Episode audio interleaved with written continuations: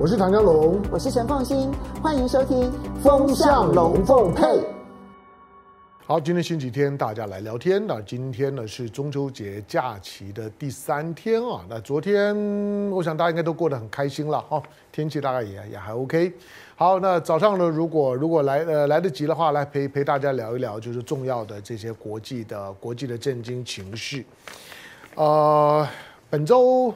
过完中秋节之后啊，当然在。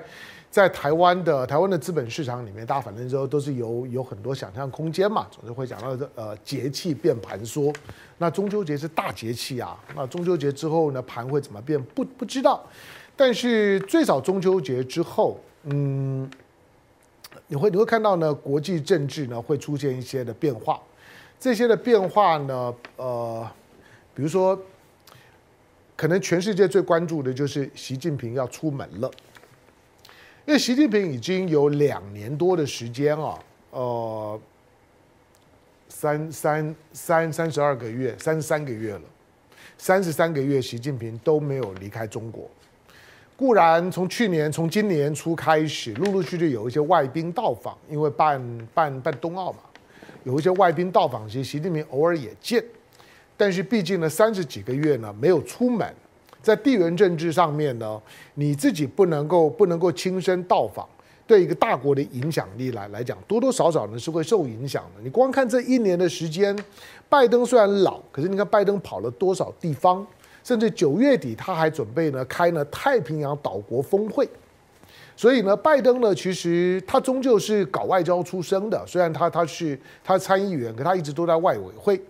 那他一直一直一直是在一个一个外交领域里面呢，呃，比较有有有经验的经验的参议员。那当了副总统，当了总统也一样。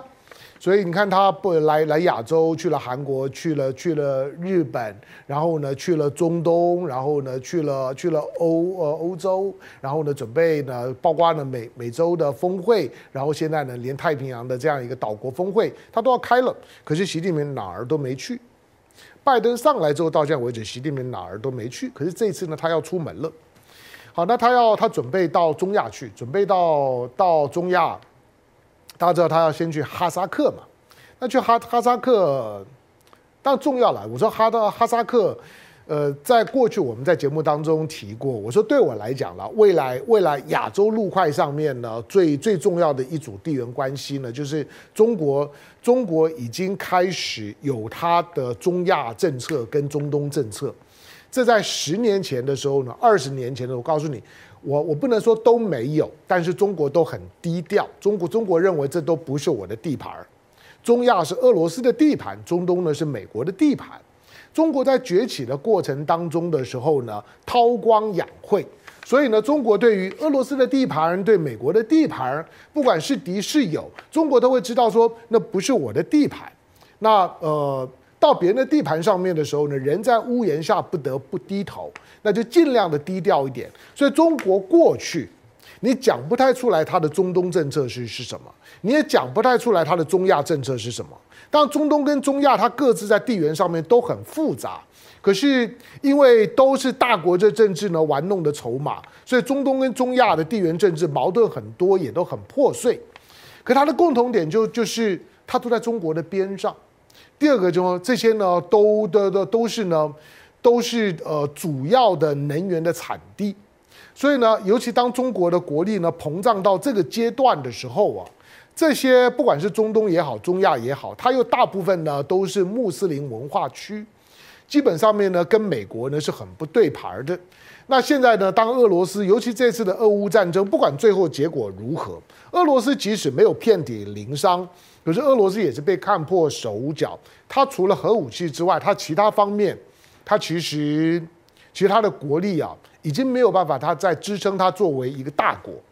那中国呢，在在这个时时刻呢，在面对到中东跟中亚呢出现权力真空的时候，中国必然他要进来，进来倒不是说要耀武扬威，而是这些呢，这个这些地方有他的朋友，同时也有他需要的东西。好，那这次呢，到哈萨克，哈哈萨克当然是地球上面你可以说最大的内陆国，那同时呢，它也是呢整个欧亚陆块的几乎接近几何中心的位置。又是中国的重要的邻国之一。那也也是呢，中国的整个整个在欧亚陆块上面，中欧班列“一带一路”的必经之路。所以这次到哈萨克，我我我在之前讲过，我说当你听到“一带一路”的时候，习近平什么时候呢宣宣宣布呢？宣布“一带”，就是呢丝丝丝绸丝绸之路呢，丝绸经济带，是在九年前的时候呢，在哈萨克，他宣布呢宣布呢丝绸经济带。什么时候呢？宣宣布呢？二十一世纪海上丝路，那他是在呢，在在印尼，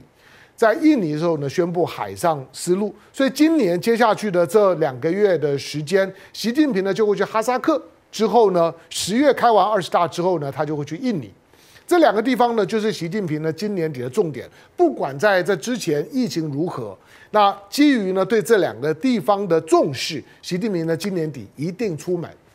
好，那当他到除了到哈萨克之外，那关关注呢，他会不会跟跟跟这个跟教教宗见面？因为现在的教宗方济各，教宗方方济各，嗯，会做多多久也不知道啊。但是他毕竟是呢一个比较立场上面比较比较左翼的。教宗这个时候呢，又刚好呢也在哈萨克，所以下个礼拜呢可以关注一下，九月十四号习近平呢到了哈萨克的时候，有没有机会呢跟方济各见面？因为毕竟中国大陆的领导人呢跟跟跟教廷教宗见面，那可是历史上的第一次啊。那当然也也预告的就是说，中国跟教廷的关系是不是得到了根本的缓解？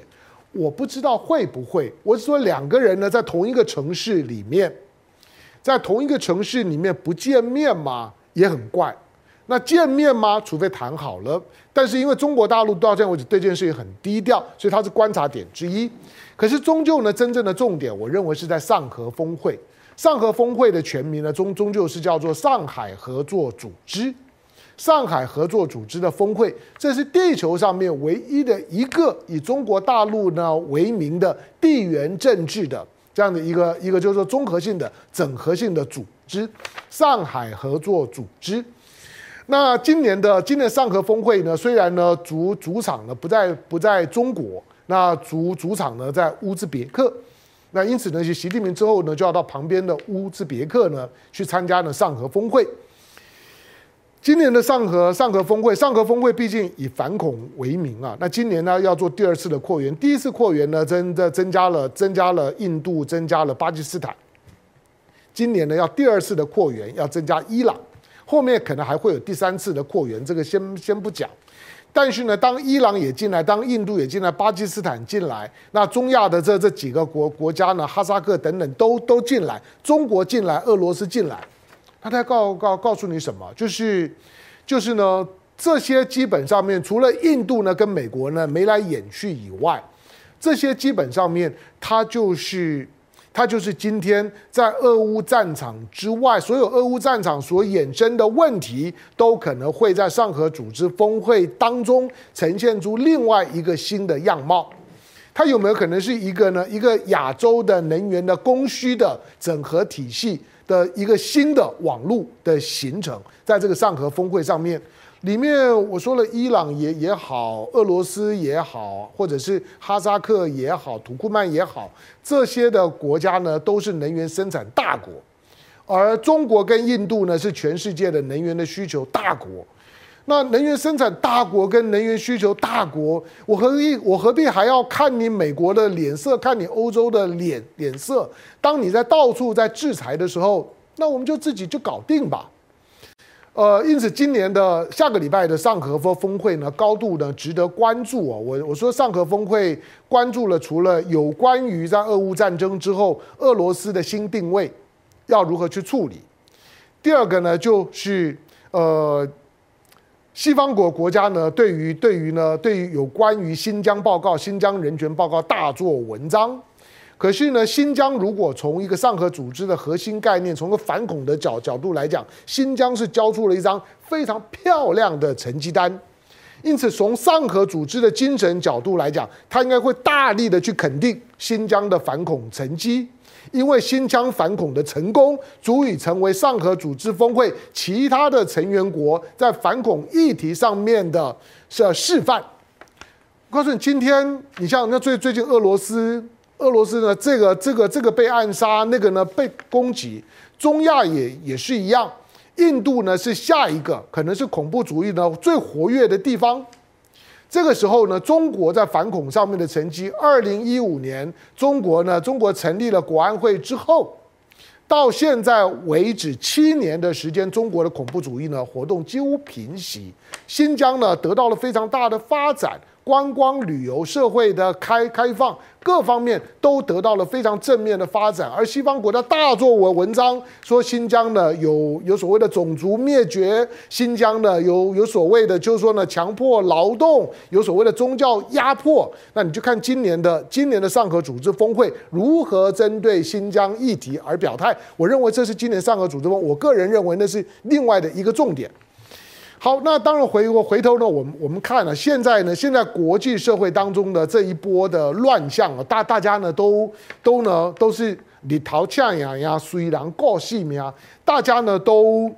都准备要逃命，都在呢都在整理自自己的一号包包，都在呢都在呢充实自自自己的自自己的饮饮水存粮，准备呢要逃命，因为俄乌战的战争。俄乌战争到底是怎么发啊发生的，就不说了。虽然呢，虽然呃西方国的国家呢很很习惯的就就是呢定一个调子，这个调调子就就就是呢俄罗斯是侵略者。虽然最近你也你也看到呢，拜登拜登拒绝呢接受呢泽伦斯基呢要求西方国家。那把把俄罗斯呢定调为支持恐怖主义国国家，拜登两次讲话说不，没有，我们我们呢不会把俄罗斯呢定调为支持恐怖主义活动的国家。可是俄乌战争今天的发生，西方国国家呢把它呢把它定调为就是说俄罗斯呢想要去搞搞垮欧洲，想要搞垮欧盟，制造呢欧盟呢跟呢跟俄罗斯之间的敌对感。我觉得那个是那个是非常非常片面而且狭隘的西方视角，我个人是看不出来。就就是，你想你你你如果是俄罗斯，你的经济这么烂，你的人人均寿寿命跟跟欧欧盟国国家呢差十岁以上，你的人均所得呢大概是欧盟国家的四分之一五分之一。就你这个国国家整整体来讲就不行啊！你现在的军力呢也都大幅的衰退，人人口呢是在一个一个减少的状态，所以你你你认为俄罗斯俄罗斯现在连连连苏联共产党都已经垮了，就就是你你认为俄罗斯除了西方国家的那种的传传统的到到处猎物找敌人的敌意，要把俄罗斯形容非常可怕以外，你主观上面，你认为俄罗斯有理由去去去跟欧盟呢把关系搞得很烂吗？很长时间以来，北溪一号如果北溪二号也也通气，你就可更能够看得出来，其实欧盟应该是俄罗斯的衣食父母。我常觉得今天的西方国家或者台湾啊，台湾台湾这种深深的受到西方媒体。然后，呃，刻意的转述呢，西方的媒体的那种带着强烈的意识形态偏见的这种带着强烈的话语权，然后呢，想要呢，想要怎么黑你就黑你，想要怎么捧你呢就捧你的那种的论述的模式，在台湾也一样。因此，我觉得在华人社群里面，我提供一个一个一个背景，就是说俄罗斯的悲情。这个呢，在在过去，李李光耀讲过一些，但李李光耀谈的，我觉得很皮毛。李呃，李光耀觉觉得俄罗斯是一个很可怜的国家。那当当了当整个的苏联瓦解了之后，他他基本上过了非常痛苦的十多年的时间。好，可是痛苦在在哪里？就是不要说不要说普丁上来了之后呢，普普丁甚至释放出就是说我可不可以加入北约？我们如果加入北约之后，我们就不打仗了，不可以吗？但是美国，你认为美国带头的北约会答应吗？不会。北约如果没有了敌人，那要北约干嘛呢？换句话说，如果今天北约没有一个假想敌俄罗斯，北约还有存在的必要吗？美国呢，今天的俄乌战争呢，最大的受益者呢就是美国，因为呢，让北约的存存在感大幅的膨胀，所有的北约的成员国，三十几个成员国都说，哇，真的是北约的这个集体安安全制度是有必要的，因为俄罗斯真的是会出来呢，出来会杀人的。可是俄罗斯很无辜啊，俄罗斯为为什么很无？俄罗斯说，这个这个这个是我是是我说的，二战。今天的今天的欧洲的情势是二二战之后所遗留下来的。二战今天我们上所有看到的西方的叙事，那你看到在当时的纳粹希特勒，你会觉得呢是美国人、英国人打垮了德国，付出了很惨痛的代价，那才把才把呢就是说呢德意志帝国才把纳粹帝国呢给打垮。然后呢，才能够有有今天的新欧洲，是吗？二战的时候，你知道整个的二战，就军人啊，平平民就不讲，就军人来讲，你知道美国死了多少人？美国是在在太平洋呢面对日本，在欧洲面对德国，它是两线开战，面对在当时的两个主要的侵略国，美国两线开战。美国的军人死了多少人？美国的军人大概死了四十万人，多不多？也很多了，四四十万条人人命，而且他们都是年年年轻人。可是因为他的本土并没有遭遇到遭遇到战争，所以他的平民死死伤，我看过统计，大概就一千多。好，那英国，英国，英国是整个呢整个诺曼底登陆大大反攻的重要的重要的成员之一。那英国。英美联军，那开始呢大反攻诺曼底大大反攻，那英国死伤也应该非常非常惨重啊！英国死了死了三十几几万人，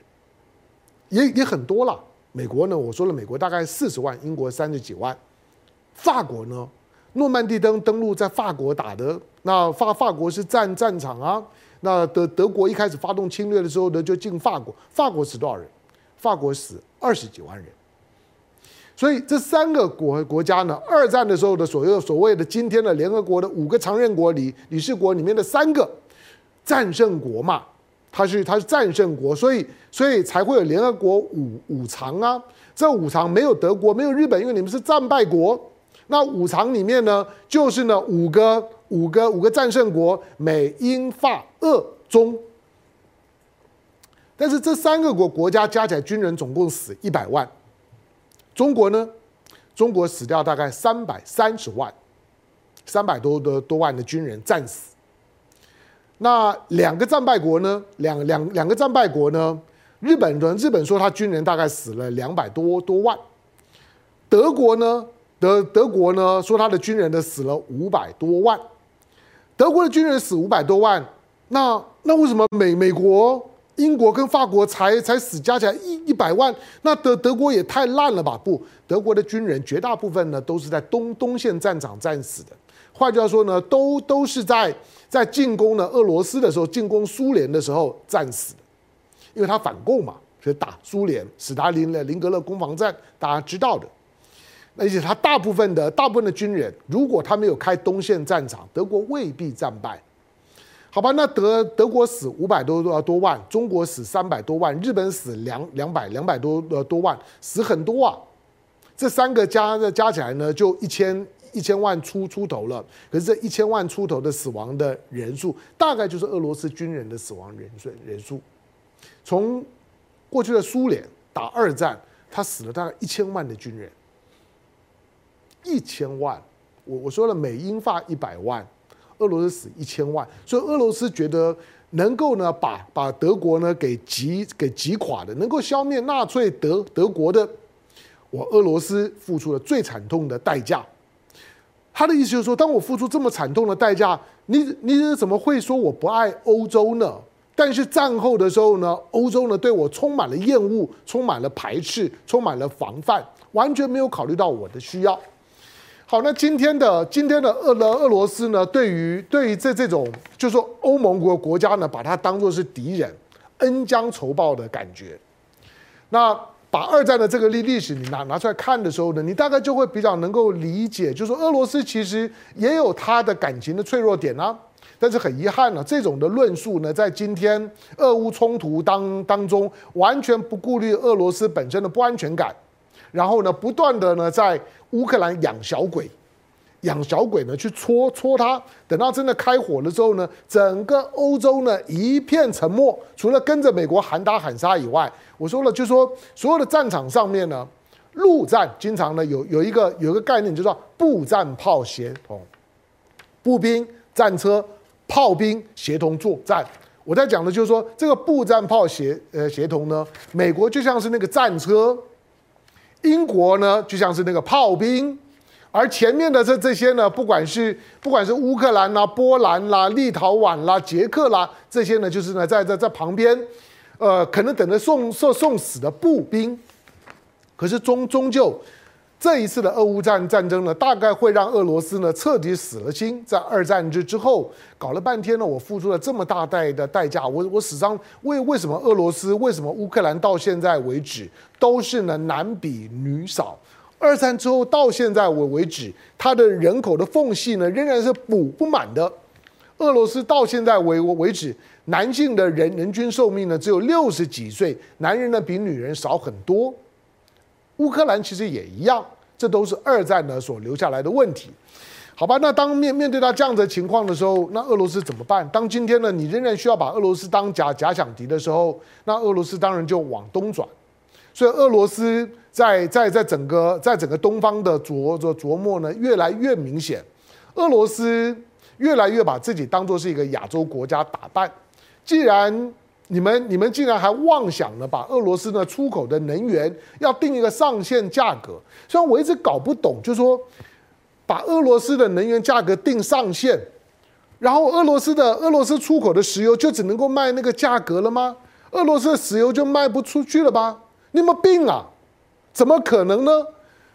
除非你能够，你能够挡得住中国跟跟跟像是呢，跟跟比如说印度呢这些国家或者巴西这这这些国国家去买俄罗斯的石油，否则你有用吗？我大不了我不卖你嘛。何况当你呢定了个价格之后，请问你就算我今天俄罗斯好吧，你既然定我呢四四四十五块，我只能够卖四十五块。那当我卖四十五块的时候，那其他的产油国 OPEC Plus 他们还要不要卖油？